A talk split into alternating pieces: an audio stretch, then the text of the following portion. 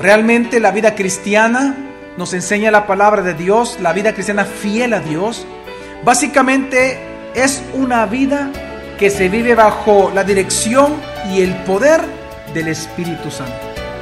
Bienvenido a Gracia y Verdad, un espacio donde aprenderemos sobre la palabra de Dios a través de las prédicas del pastor Javier Domínguez, pastor general de la iglesia Gracia sobre Gracia en esta ocasión con el tema El Ministerio del Espíritu Santo en nuestro andar diario.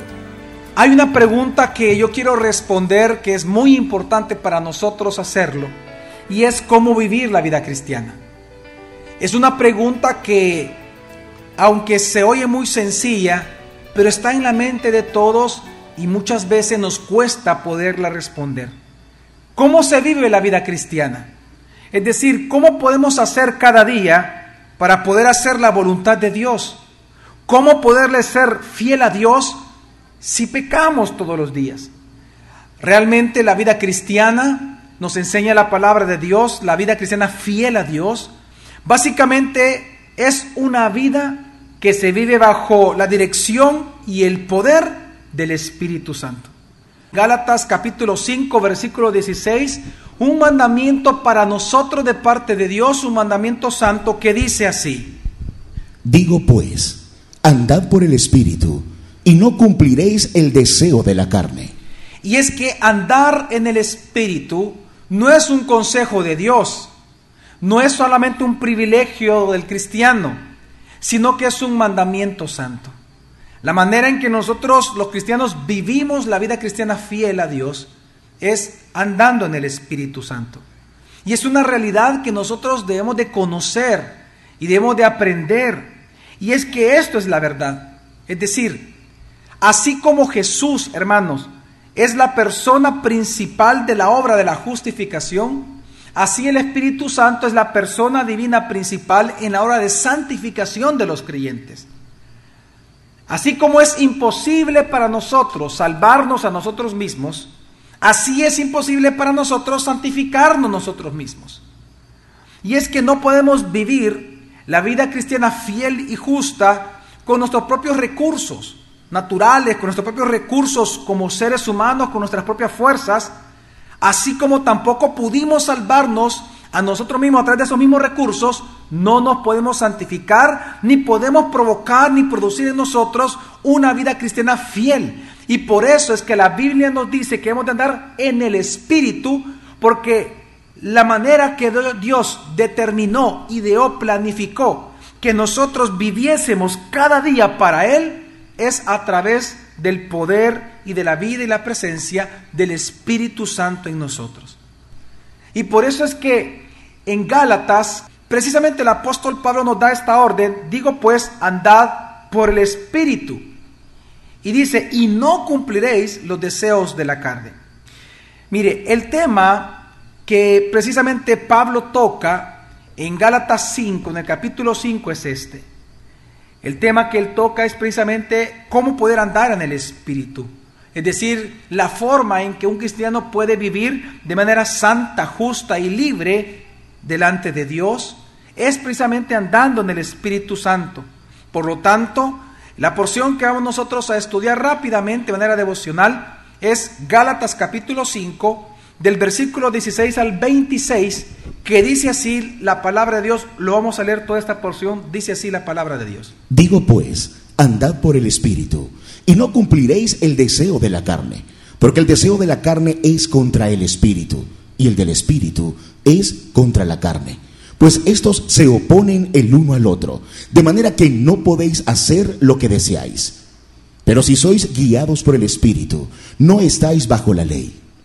Ahora bien, las obras de la carne son evidentes, las cuales son inmoralidad, impureza, sensualidad, idolatría, hechicería, enemistades, pleitos, celos, enojos, rivalidades, disensiones, sectarismos envidias, borracheras, orgías y cosas semejantes, contra las cuales os advierto, como ya os lo he dicho antes, que los que practican tales cosas no heredarán el reino de Dios.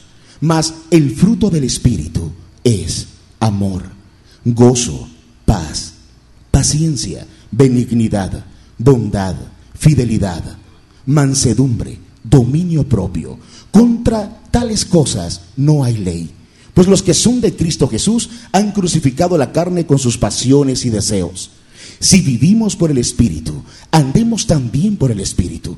No nos hagamos vanagloriosos, provocándonos unos a otros, envidiándonos unos a otros. En este pasaje tan importante de las Escrituras para nuestro andar diario, realmente vamos a responder tres preguntas. La primera pregunta es, ¿qué es andar en el Espíritu? La segunda pregunta es, ¿para qué debemos de andar en el Espíritu? Y la tercera pregunta, ¿cómo andar en el Espíritu Santo? Así que vamos a comenzar con la primera pregunta, que es eh, lo más obvio cuando comenzamos a leer, y es, ¿qué es andar en el Espíritu? Miren, para poder explicar qué es andar en el Espíritu, necesito explicar un poco lo que consiste el tema de Pablo en toda la carta. ¿Y de qué habla Pablo en toda la carta? De la ley versus la gracia. Pablo escribe la carta a los Gálatas para poderlos convencer a ellos y adoctrinarlos con respecto al tema de la ley versus la gracia. Porque Pablo en esta carta lo que él busca demostrar, oiga bien, es la insuficiencia de la ley. Es decir, la incapacidad que la ley tiene, como ley, la ley de Moisés, en dos cosas es incapaz la ley. ¿En cuántas cosas? ¿Cuáles son estas cosas que Pablo establece que la ley es incapaz de hacer? Número uno, de salvarnos. Algo que deja bien clara la Biblia y el apóstol Pablo en Gálatas es que la ley, aunque es buena, santa y justa, dice Romanos 7, el problema es que es insuficiente para la salvación. ¿Por qué? porque la ley no puede justificar a nadie. La ley lo único que hace es condenar la transgresión. La ley no premia a nadie. Cuando usted, por ejemplo, respeta las leyes de tránsito, usted no encuentra que hay un policía en cada semáforo premiando a aquel que paró cuando estaba en rojo. La ley no premia, la ley no está hecha para premiar. Pero ¿qué pasa si usted se pasa en rojo y hay un policía enfrente? En teoría, ¿qué tiene que hacer el policía? Pararlo, multarlo y castigarlo. Lo condena con una multa. Pero no lo premia cuando usted hace lo que tiene que hacer según la ley. Porque la ley nunca fue dada para premiar. La ley es incapaz de salvar porque no fue dada para salvar. La ley fue dada para condenar. Para hacer ver el pecado que mora en nosotros. Y lo segundo que es incapaz de hacer la ley, que Pablo establece en Gálatas, es que es incapaz de santificarnos. La ley no tiene la capacidad de hacernos santos. ¿Por qué? No porque no sea santa. La ley dice que la ley es santa, buena y justa. Pero ¿por qué es incapaz de santificarnos? Porque nosotros por nosotros mismos no tenemos la capacidad de cumplir a perfección toda la ley. Por lo tanto, en el momento que usted transgrede un punto de la ley que dice Pablo, ¿usted se hace culpable de qué? De toda la ley. Usted incumplió ya toda la ley. Por lo tanto, aunque la ley es buena, santa y justa, es incapaz de salvarnos y es incapaz de santificarnos. Pero entonces cuando Pablo enseña esto, surge una pregunta muy lógica para nosotros los cristianos. Entonces, si la ley es incapaz de salvarnos y si no podemos ocupar la ley para santificarnos, es decir, para tener una vida justa, fiel íntegra delante de Dios, si la misma ley de Moisés que es santa, buena, justa, no nos puede hacer justos, no nos puede santificar, no nos puede hacer que demos frutos para con Dios, entonces ¿para qué fue enviada la ley? Pues. Y entonces Pablo se esmera ahí, en Gálatas, en demostrarnos que la ley, aunque santa, buena y justa, no nos puede salvar, nos fue dada para dos cosas. ¿Para cuántas cosas? Para dos. Número uno, para nosotros poder conocer al fin y por fin los parámetros que Dios requiere de nosotros por cuanto Él es santo. Es decir, ante la pregunta universal, ¿qué tan santo es nuestro Dios? Pues entonces Dios nos da la ley. Al ver la ley nosotros podemos ver lo santo, lo justo, lo íntegro que es nuestro Dios. La ley para eso nos fue dada. La ley en primer lugar se nos es dado para nosotros poder conocer cuán santo es Dios. A través de las leyes podemos ver lo soberano que es Él, lo santo que es Él, lo íntegro, lo verdadero, lo justo, lo bueno. La ley se nos fue dado para nosotros poder conocer cuánta santidad Dios requiere de nosotros, sus hijos. Pero en segundo lugar, también la ley se nos dio para algo. Como nosotros no podemos cumplirla, Dios nos la dio para eso, para que en nuestra insatisfacción de no poder cumplir la ley, entonces deseásemos acudir a Jesucristo. Porque Jesucristo es el único que por gracia de Dios nos puede convertir a nosotros injustos, nos puede perdonar nuestros pecados, nos puede hacer santos y aceptables a Dios. Que entre más nosotros intentábamos cumplir la ley, más cometíamos pecado. Por lo tanto, esa insatisfacción y frustración de no poder cumplir con la ley de Dios nos llevaba a buscar del Salvador del mundo, cuyo nombre es Jesús. La ley lo que hizo es que valoráramos a Cristo. Si la salvación fuera por la ley, entonces no requeriríamos nosotros de la fe. La fe sería inservible y buscaríamos cumplir la ley. Pero como todos nosotros hemos intentado cumplir la ley y nos hemos dado cuenta que no la podemos cumplir, es que nosotros cuando se nos presentó el Evangelio buscamos a Jesucristo. Una vez que por gracia y misericordia de Dios venimos a Cristo Jesús, los cristianos, ya en Cristo, los cristianos no vivimos según la ley. Es decir, no utilizamos, oiga, no utilizamos los mandamientos santos, justos y buenos de Dios como para acercarnos a Él no usamos los mandamientos de Dios y buscamos cumplirlos para santificar nuestra vida. La ley no nos puede santificar, así como no nos puede salvar, tampoco nos puede santificar. Entonces en Cristo nosotros ya no andamos ni siquiera en la ley, sino que quien nos santifica a nosotros todos los días es el Espíritu Santo. Y es porque el Espíritu Santo mora en nosotros, es que por amor por servicio y por obediencia obedecemos los mandatos de Dios. Pero no los obedecemos porque nos sentimos lejos de Dios y cumpliéndolos pensamos que vamos a estar más cerca de Dios y que Él nos va a salvar. Si nosotros cumplimos hoy la ley, el mandamiento santo, justo y bueno que Dios nos da en su palabra, es porque el Espíritu Santo mora en nosotros. Y Él nos santifica cada día y nos hace amar a Dios y el que uno ama, uno le sirve naturalmente. Y por eso es que nosotros obedecemos a Dios. No lo obedecemos por miedo, lo obedecemos por amor a Él, porque le amamos.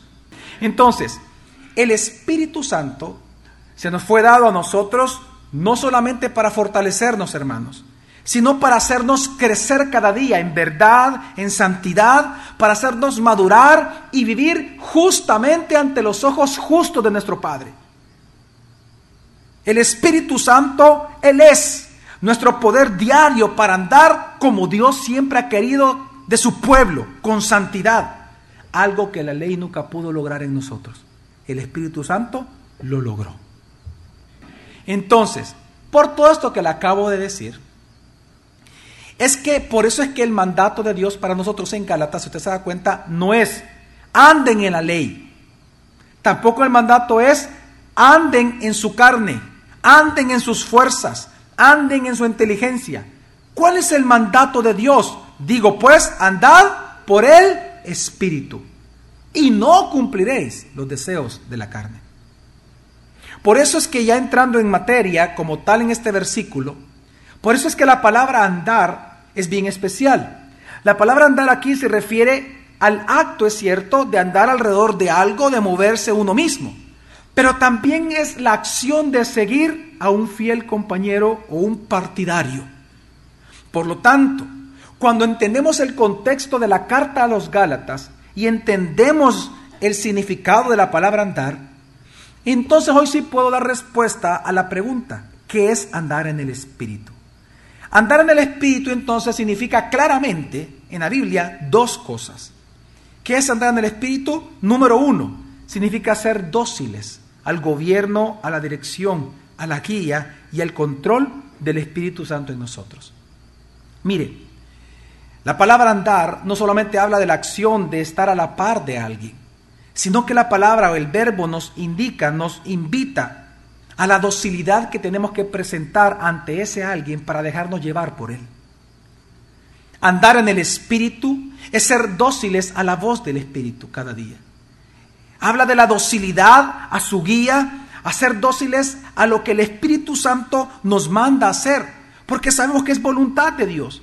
Así como dice la Escritura que el Espíritu Santo produce en nosotros qué? El querer hacer y el poder hacerlo. Entonces, ¿qué es andar en el Espíritu? Ser dóciles a eso. Ser dóciles a ese querer que Él pone, pero también al poder hacerlo. Ser dóciles. Porque quiero que entienda algo. Aunque nosotros tengamos el querer por parte del Espíritu y el poder para hacer algo, si no nos mostramos dóciles, no lo hacemos. ¿Por qué cree usted que muchas veces desobedecemos la palabra? No es porque el Espíritu Santo no está en nosotros, es porque nosotros no fuimos dóciles, no queremos ser dóciles. El Espíritu Santo mora en usted. Amén. El Espíritu Santo me posee a mí. Amén. Y Él produce en mí el querer hacer la voluntad de Dios todos los días. Pero si yo no me muestro dócil a su guianza, a su control, no va a ser posible la obediencia. Entonces, por eso es que el mandato es para nosotros los cristianos, que nosotros tenemos que andar. Es decir, usted no puede caer en el error de lo que, se, de lo que históricamente se conoce como el quietismo. Los cuaqueros históricos en la iglesia cristiana, los famosos cuaqueros, precisamente ellos todo el tiempo decían de que uno tiene que entregarse a Dios y Él va a hacer toda la obra. Eso es quietismo. En la vida cristiana no es así. Claro que Dios hace la obra en nosotros, pero en nosotros se requiere una acción de obediencia ante cada, ante cada mandamiento de la voluntad de Dios. Amén. No es que el Espíritu Santo, Él va a hacer las cosas por nosotros, no, nosotros las hacemos. Quiero que me entienda con este ejemplo. Cuando alguien lo ofende a usted, quien perdona a esa persona no es el Espíritu Santo en usted. ¿Quién es? Usted perdona a esa persona. Pero ¿quién lo lleva a perdonar? Si usted es dócil, el Espíritu Santo. Y así es en toda la vida cristiana. Por eso es que el mandato es para los cristianos. Nosotros tenemos que andar en el Espíritu. No es que nosotros vamos a ser quietistas y vamos a quedarnos viendo o simples espectadores de cómo Dios obra en nosotros. No. Nunca ha sido así en la vida cristiana. Cuando los apóstoles se les dio la orden de ir a, a, Jerusalén, a Judea, a Samaria, hasta los confines, ellos no dijeron, bueno, que Dios haga la obra. No. Ellos se esforzaron, ellos murieron, dando su vida por ese mandato. ¿Quién los impulsó? El Espíritu Santo. ¿Quién los fortaleció? El Espíritu Santo. ¿Quién los llenó de valor para predicar la palabra? El Espíritu Santo. ¿Quién los mantuvo a ellos en su muerte siendo fiel a Dios? El Espíritu Santo. Pero ¿quiénes predicaron? ¿Quiénes dieron la vida? Ellos. Entonces, es importante entender de que ni el Espíritu Santo es un espectador en nosotros, ni nosotros somos un espectador en el reino de Dios, sino que somos partícipes con Él. Y ese, esa docilidad de, de dejarnos guiar, de dejarnos convencer, de tomar acción de lo que tenemos que hacer y que Dios pone en nosotros que tenemos que hacer según la palabra, eso es andar en el Espíritu. Y esta es precisamente la diferencia principal entre la llenura del Espíritu Santo y andar en el Espíritu Santo. Ser llenos es ser poseídos por el Espíritu Santo, controlados por el Espíritu Santo. Amén. La llenura viene, como ser lleno del Espíritu Santo, cuando nosotros, cuando en nosotros mora abundantemente el qué? La palabra de Dios. Fíjese bien. Eso es la llenura del Espíritu cuando la palabra de Dios mora abundantemente en cada una de nuestras áreas. Pero andar en el Espíritu es cuando tomamos la decisión de ser dóciles a aquel que ya nos llenó, a aquel que nos llena, a aquel que nos gobierna, a aquel que nos indica la voluntad del Padre, a aquel que ya nos llenó Precisamente por cuanto la palabra de Dios mora abundantemente en nosotros, nosotros le obedecemos a esa palabra que ya mora en nosotros. Es decir, que no somos que solamente que oidores de la palabra, sino que ahí usted ve la diferencia entre llenura y andar. Llenura es con nosotros abundantemente introducimos a nuestra vida la palabra de Dios. Andar en el Espíritu es cuando la ponemos por obra, porque somos dóciles a esa guianza y control que el Espíritu Santo hace en nosotros y que nos lleva a acciones concretas en nuestra vida diaria. Por eso es que usted lee que hay frutos del Espíritu, porque usted no puede decir que usted anda en el Espíritu si usted no lleva ese fruto que el Espíritu Santo produce en usted. Entonces, en primer lugar, en resumen, ¿qué es andar en el Espíritu? Es ser dóciles al gobierno de aquel que nos llena. Es ser dóciles a la dirección, a la guía y al control del Espíritu Santo que nos llena cada día cuando hacemos morar abundantemente la palabra de Dios en nosotros y la obedecemos. Eso es andar en el Espíritu. El día de mañana continuaremos aprendiendo más sobre este tema Gracia y Verdad con el pastor Javier Domínguez es una producción de la iglesia Gracia sobre Gracia. Puedes encontrar más recursos como este en nuestra página web, graciasobregracia.org.